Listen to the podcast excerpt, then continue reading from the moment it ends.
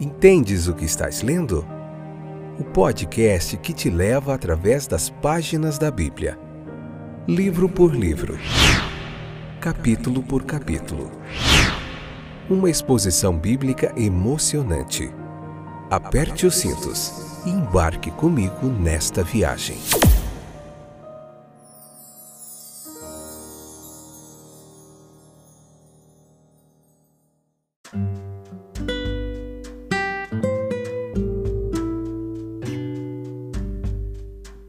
Olá, estou de volta, eu sou o Fábio esse é mais um episódio do podcast Entendes o que estás lendo? Tudo bem com vocês?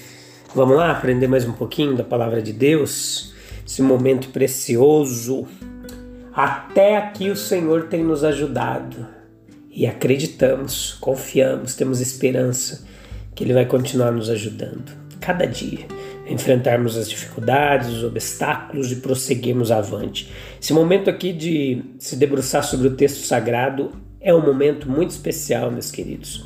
E você precisa ter uma disciplina de fazer isso, estudar a Bíblia diariamente, e você vai ver efeitos fantásticos na sua vida, mudança de postura, é, iluminação nas escolhas, sabedoria para tomar as decisões baseadas nos ensinos da Bíblia Sagrada. A gente está estudando o livro de Levítico, hoje o capítulo 4, a parte 3, episódio número 369, nessa quinta temporada. Está sendo um momento muito bom e aqueles que têm nos acompanhado têm aprendido bastante conosco.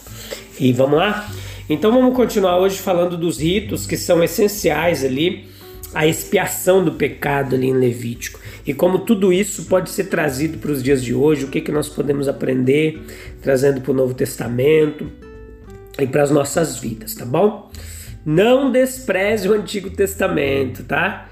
Às vezes é difícil compreender alguns textos, mas é preciso entender o Antigo Testamento. Isso trará luz sobre o Novo Testamento e até sobre os ensinos de Jesus Cristo. A gente consegue entender melhor algumas expressões usadas por ele.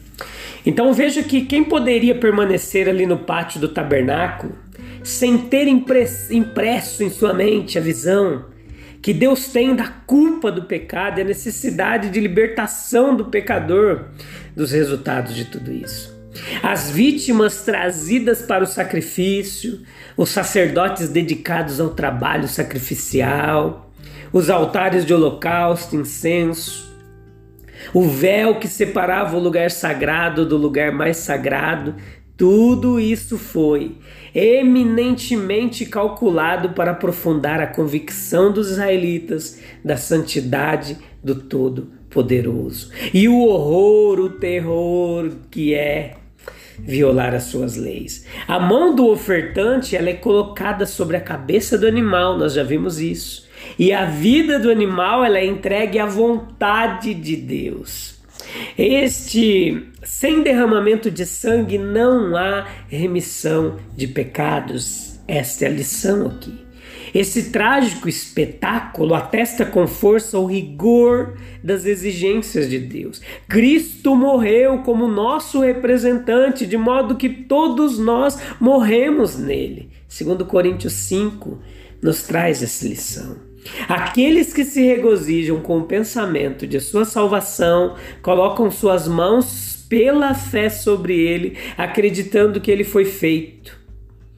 O sangue é a vida, e dessa maneira é trazida a presença imediata de Deus, simbolizado pelo altar de holocausto no pátio ou incenso no santuário. As pontas ali, os chifres do altar, elas representam o poder de modo que untá-los com sangue era levar a oferta ao lugar onde culminou a aceitação por Deus das oferendas de louvor. O pecado ele desonra a Deus. E, portanto, o significado da oferta pelo pecado depende principalmente de sua apresentação. Onde Deus se agradou em conceder o seu favor ao homem, onde o pecado era mais desonroso, como no caso de transgressão do sacerdote ungido, o sangue tinha que ser aspergido diante do véu que cobria a Shekinah.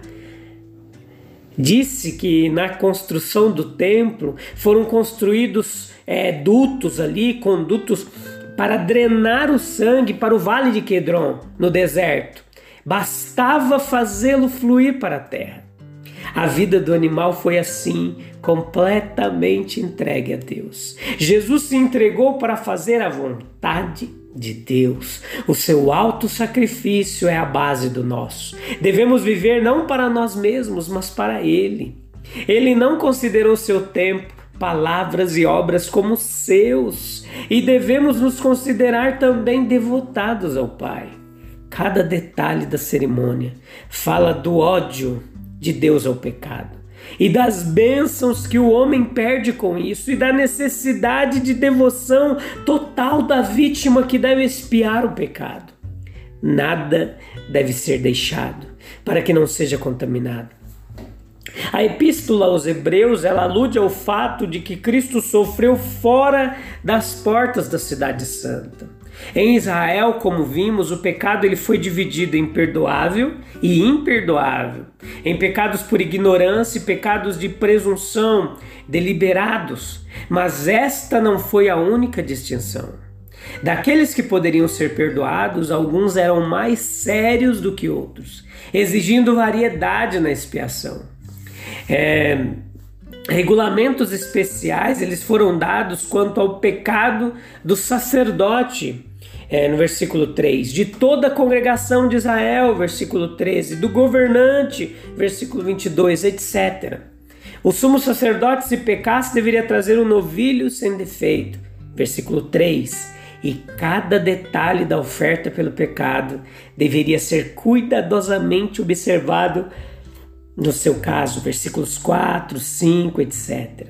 A sua transgressão ela foi considerada de maior culpa necessitando de um sacrifício mais considerável. O seu acesso mais próximo a Deus, a sua maior participação no privilégio sagrado, tornaram sua responsabilidade, sua culpa maiores.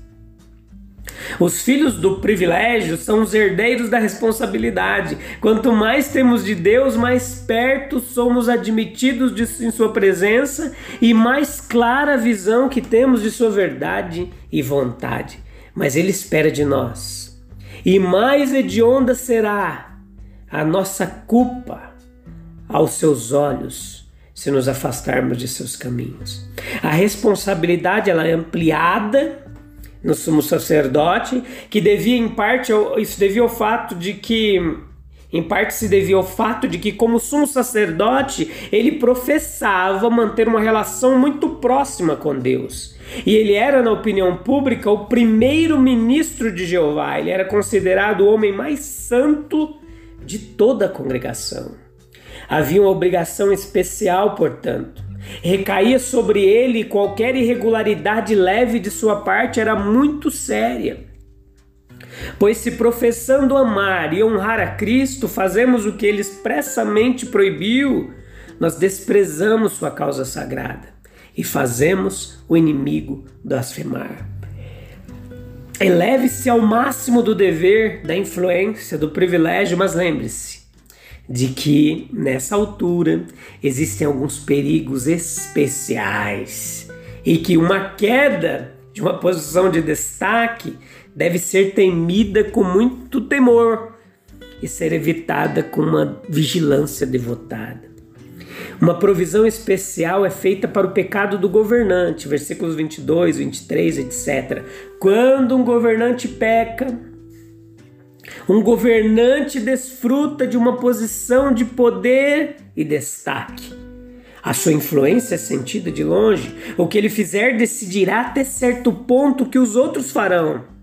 Ele tem a peculiar alegria do poder, que ele se lembre de que poder e responsabilidade estão inseparavelmente unidos.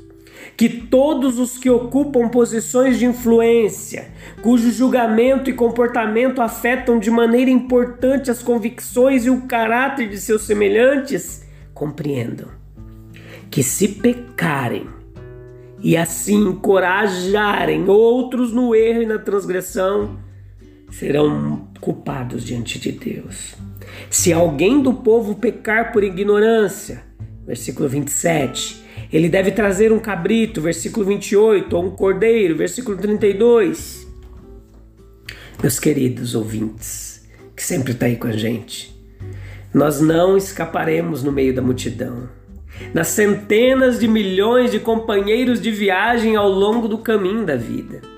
Deus escolhe cada um de nós. Ele marca o nosso curso, ele sonda a nossa alma.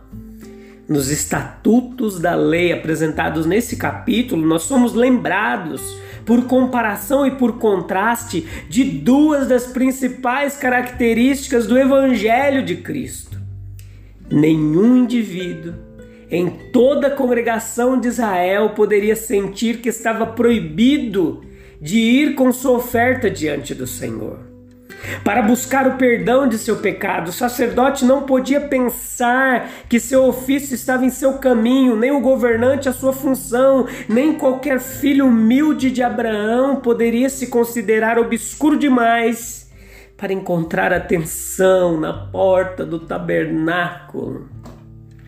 O judeu comum, das pessoas comuns, não poderia ir além da porta do tabernáculo.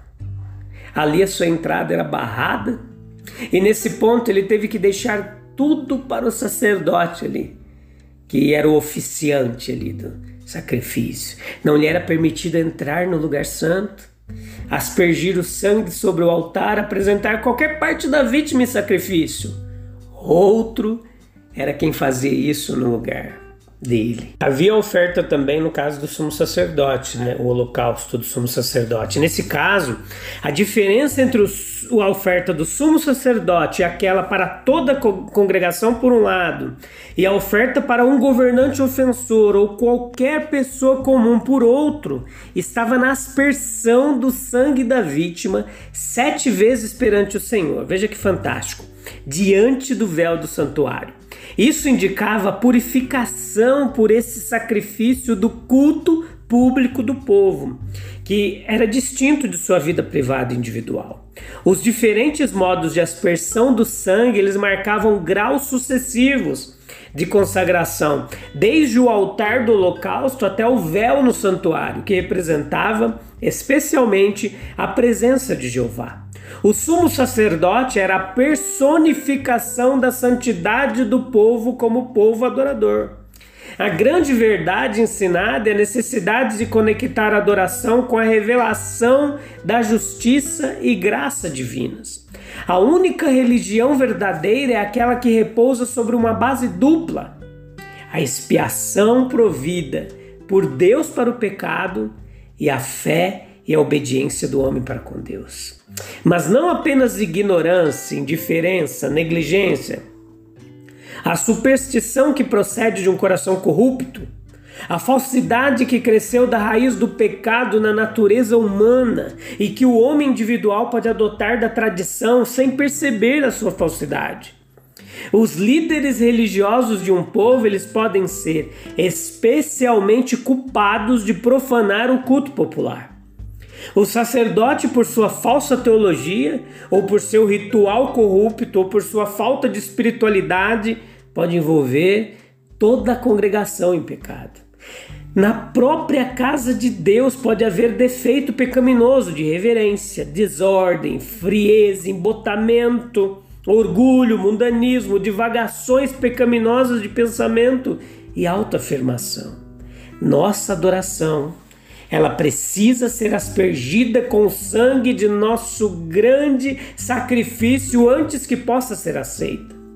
É especialmente incumbido aos professores religiosos e ministros do santuário que sejam proeminentes na confissão do pecado, na insistência da necessidade de mais santificação, na exaltação do mérito de Cristo como tudo foi feito por representação, para expressar o pensamento da plenitude do perdão divino, tudo foi declarado em linguagem explícita por meio dos salmistas e profetas para o mesmo efeito. Assim também, nosso Senhor, na chamada é, Príncipe das Parábolas, é, incluiu tudo que poderia ser introduzido. Lá do filho pródigo, manto, anel, sapatos, o bezerro gordo, para apresentar na coloração mais forte a preciosa verdade de que Deus não está relutante ou perdoa imperfeitamente, mas que Ele perdoa abundantemente. O assunto aqui exige a nossa consideração, meus queridos, de duas coisas a plenitude da aceitação de Deus, a misericórdia de Deus em Cristo Jesus, que abrange o perdão total de todos os pecados passados, de modo que todas as nossas numerosas transgressões de Sua lei, tanto as mais hediondas quanto as menos culpadas, sejam apagadas de seu livro de lembranças e não sejam mais consideradas por ele, para que todas as nossas deficiências mais numerosas, nossa falha em ser e fazer aquilo que o Pai Celestial esperava de seus filhos, sejam totalmente perdoadas. A negligência de nossa indignidade atual, de modo que a escassez de nosso conhecimento, a imperfeição de nossa penitência, a fraqueza de nossa fé, a pobreza de nossas resoluções e nossa indignidade geral não atrapalhem a sua consideração benigna. A concessão de sua complacência divina para que ele não apenas nos receba graciosamente, mas nos ame livremente.